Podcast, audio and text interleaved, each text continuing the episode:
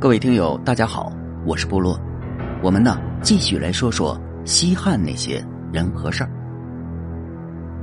这一集啊，我们来说说，其实他才是会做人的天花板。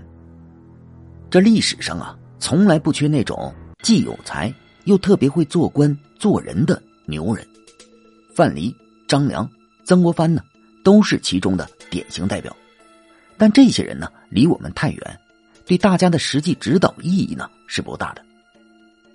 这范蠡啊是那种在军事和商业两个赛道上都有巨大天赋的人。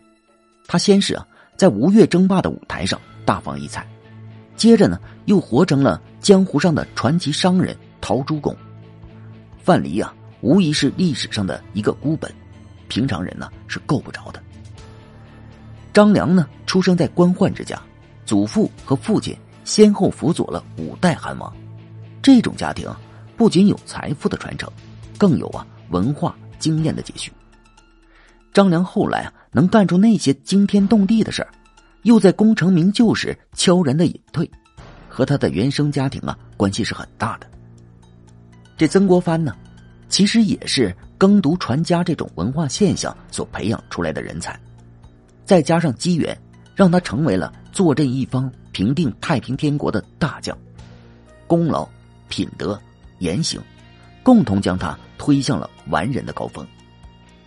他们的人生啊，不可复制，因为啊，条件不一样啊。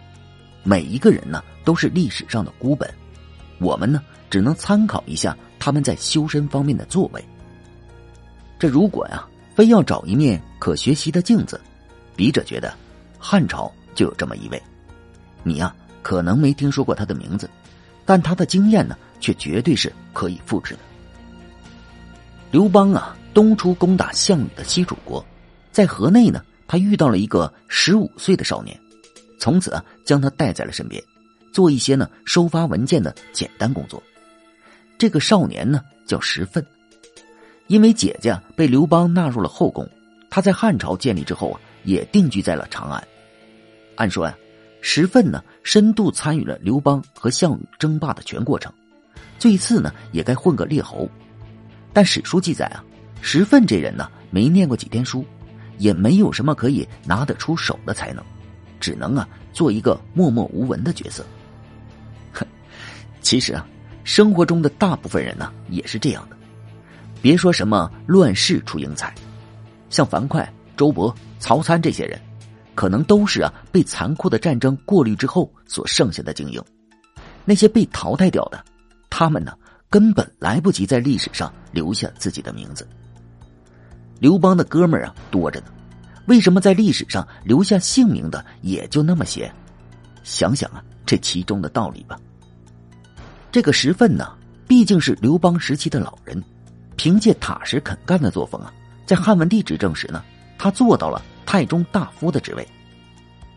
司马迁说呀：“石奋这人呐，没什么才能，就是啊做事认真，为人呢谨慎而已。”瞧瞧，石奋其实啊已经给我们提供了一套城市的模板。在一个单位啊，你勤勤恳恳干上多年，认真细致不出错，就算没有什么突出贡献，也能得到升迁的。这就是所谓的。没有功劳也有苦劳啊！你要说石奋呢，只有这点功夫，那可就是太小看他了。凡是能干成事的人呢，都有他异于常人的两把刷子。石奋也是。石奋这每次经过皇宫的门阙时呢，都会下车小步疾行，遇见皇家的车辆啊，也会立刻的行注目礼。这当在朝中为官的儿孙们回家休假时呢？石奋呢，都会穿上正装与他们相见，还从来不直呼他们的姓名。这子孙呢，要是有什么过失，他也不责备，只是吃饭时呢，不坐在主位，也不动筷子，直到家族里面的老人来求情时啊，他才会将此事来翻篇的。子孙加冠之后啊，必须时常的戴上帽子，穿上正装，即使在家里也是一样。对待家中的下人呢？石奋也是一副和蔼可亲的态度，遇到皇帝御赐的食物，也像皇帝在跟前一样低着头，非常认真的将饭干完，是的，没有人要求十分这样。有些细节呢，皇帝是根本看不见的，但十分呢一直坚持在做，战战兢兢，如履薄冰，成为了他的常态。随着时间的叠加呀，十分的操守广为人知，连齐国、鲁国那些专业以儒学标榜的儒生啊，都自愧不如。所以啊，汉文帝时，当太子太傅张相如被免官之后，大家呢都推荐石奋来接任。建元二年，窦太后以石奋的长子石建为郎中令，以少子石庆为内史，都是啊九卿级别的高官呢。而窦太后啊提拔石奋儿子的原因呢也很简单，能够将人们口中的德行操守实践为生活中的常态，绝对不是一般人，肯定比那些成天卖嘴皮子的强。石奋呢和他的四个儿子都做到了朝廷两千担的高官。汉景帝呢有一次故意的打趣石奋说：“哎，你和你的四个儿子都做上了两千担的高官。”这在整个公司里是绝无仅有的事儿啊！从此，石奋喜提一个外号“万担军”。说实话，石奋这人呢，看似没有什么技术、军事管理上的特别才能，但是呢，恭谨、认真、细致、善于复盘，绝对是他的核心竞争力。试问呢，职场上有几个人能做到石奋这样啊？如果每日保持这个状态，你呀，能坚守一生的，所以啊，十分的成功啊，也是有一定道理的。但这样做啊，其实呢，也是有弊端的，就是啊，让和他打交道的人特别有压力，感觉啊特拧巴。汉景帝在和石奋相处过程中啊，就是这种状态。这为了避免尴尬呀，他还故意的将石奋外调了。石奋的如此作风啊，影响最大的。当然是他的儿孙们了。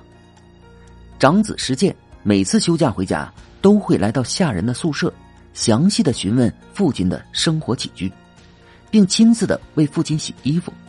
完了呢，还不让下人告诉父亲。石建每次啊给皇帝提建议呢，都是趁没有人的时候，但在正式场合呢，他却几乎不发表什么意见，把自己呢塑造成一个毫无才能的人。连汉武帝啊都给石建点赞，因为给皇帝上书时啊“马”字少写了一点，石建为此啊惶恐了好一段时间。这有一次啊，石庆因为喝了点酒，在进巷子时啊没有下车，石奋知道后气得连饭都吃不下。当时啊，石庆是光着身子向父亲请罪的，石奋都愣是不原谅，最后啊是在举族人的求情下。石奋呢，才勉强的原谅了。从此啊，石庆呢，再也不敢坐着车子进巷子了。石家当官的子弟啊，都是步行回家。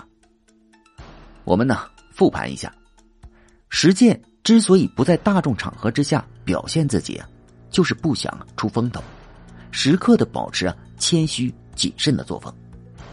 石奋呢，之所以不肯原谅石庆，就是啊，怕他在高位上飘了。一个在邻居面前都摆官架子的人，将来会有什么好结果呀？石奋这是啊，提前在给石庆打预防针呢。石庆其实啊是石奋四个儿子中最随意的那一个，但他呢平常的工作也是严谨到极致。在做太仆的时候，皇帝呢有次问他：“哎，这次出行一共安排了多少车马呀？”这作为主管此事的领导啊。石庆肯定心里是清楚的，但他呢还是不慌不忙的再重新的数了一遍，然后才告诉皇帝答案。这简直是啊谨慎到了极点。说到这儿啊，笔者想起了自己在工作时的作风，每次写标书时呢，笔者总会将其中的重要款项以及该注意的地方啊，专门写在一张纸上，完了呢，再拿着这张纸逐条的对照检查。而且，必须是三遍。整本标书啊，也是前后检查三遍的。关于一些重要数据啊，经常还会采用正序检查一次，反序检查一次的笨办法。所以啊，笔者每次制作的标书啊都没有大的问题。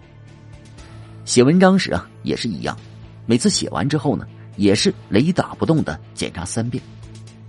还有啊，每次写文章之前呢，有些人物故事啊，虽然早就刻在了心中，但每次写到某个人物时呢，笔者还会重新的翻开书，将原著读上一遍之后，才会打开电脑的。我们呢，说回石庆。石庆啊，在做齐国丞相时啊，他的言行举止被整个齐国所仰慕着。几乎没有什么大的动作，就达到了齐国大治的局面。大家呀，还给他专门的立了一座石像祠。元鼎五年，石庆在御史大夫的职位上被汉武帝提拔为丞相，并封为了穆丘侯。封侯拜相，这个家族在两代人的逐年积累之后呢，终于一步走上了山巅。据《史记》记载啊。石奋家族做到了两千担高官的前后，总共啊有十三人，还能说什么呀？点赞就是了。让历史照进现实，其实啊，不是每一个人都有技术管理上的优势。如果没有啊，踏踏实实的做事就是了。总有一天呢，你也能熬出个模样来。共勉之吧。哦，忘了交代石建的结局了。元朔五年呢，石奋去世之后啊，石建伤心到了极点。当时啊，他只有借助拐杖才能行走。父亲走后啊，他一直被伤心所笼罩着。没过一年呢，自己也随父亲而去了。现在的人呢，总是对什么严氏家训、曾国藩、王阳明之类的书籍着迷着。其实啊，有些事啊，离我们很远。如果真要学习啊。石奋一家的行为才最容易复制，共勉之。好，感谢您收听本集故事。如果喜欢部落，请点击关注和订阅吧。感谢您支持部落，谢谢。